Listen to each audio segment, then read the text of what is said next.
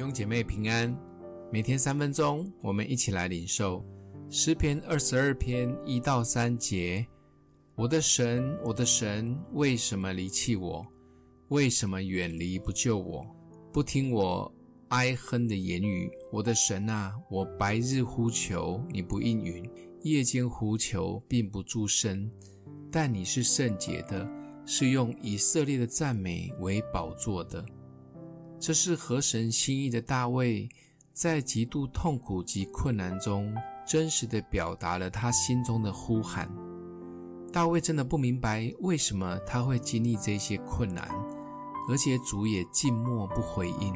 这样的痛苦一天过去一天，这是他内心里很真实的感受。大卫透过诉苦，发出他内心的压力。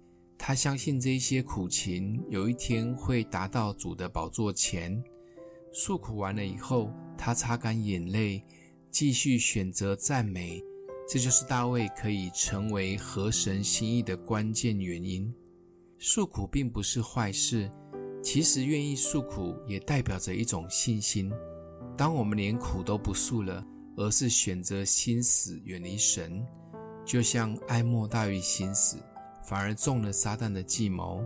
诉苦有时候也是压力的释放，但是诉苦中若能不抱怨是最好的，因为当我们开始抱怨的时候，就是自己坐在审判台上指东指西，那样的怨气很难解决。记得在困难中学习像大卫与神互动的整个套路，向神哭诉，选择相信，继续赞美，等候回应。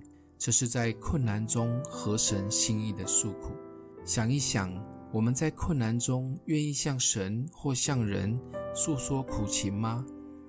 而在诉苦中，我们会带入抱怨吗？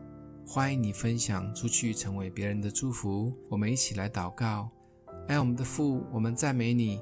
求你垂听我们的诉苦及呼求，帮助我们可以胜过环境的难处，持续相信一切都在你的手中。谢谢主，奉耶稣基督的名祷告，祝福你哦。